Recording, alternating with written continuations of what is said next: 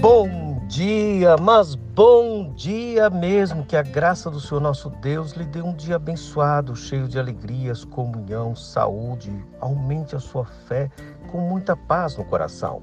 Lhe convido para mais um encontro com Jesus.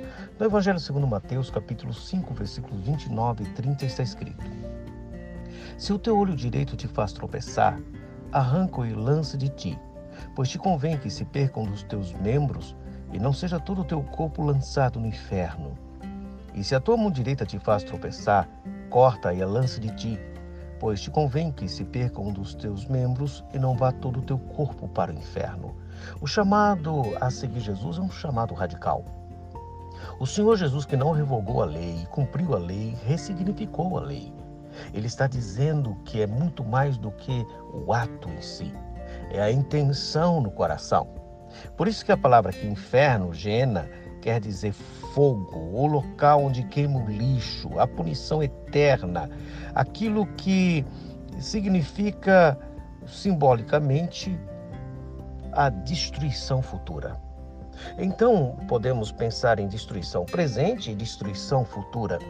É como Jesus estivesse dizendo que realmente servi-lo e segui-lo não é brincadeira, não é um fingimento. Quando nós queremos seguir Jesus de forma pura, santa, honesta, nós precisamos cegar os olhos.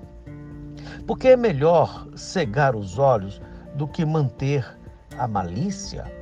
É, é preciso viver com o olho purificado para não sofrer o lixo desta vida, deste mundo e o inferno da punição eterna.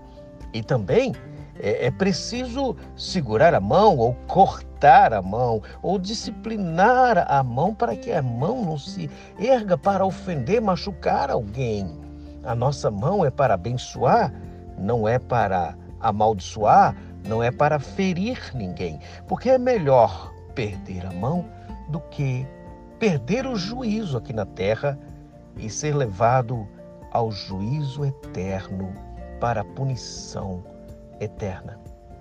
Senhor Deus, dê-nos compreensão das sagradas letras e fortifica o nosso coração, pois não queremos viver o inferno presente nem o inferno futuro. Então, Senhor, que seja convertido cada membro do nosso corpo, o nosso olhar, o, o nosso toque e tudo que em nós é para servir, seja usado por Ti como ferramentas perdoa os nossos pecados, fortaleça o nosso coração e nos dê a tua paz. Abençoe o nosso país. Em nome de Jesus, abençoe a nossa família. Amém. Avante, cristão, consagrando todos os nossos membros para a glória de Deus.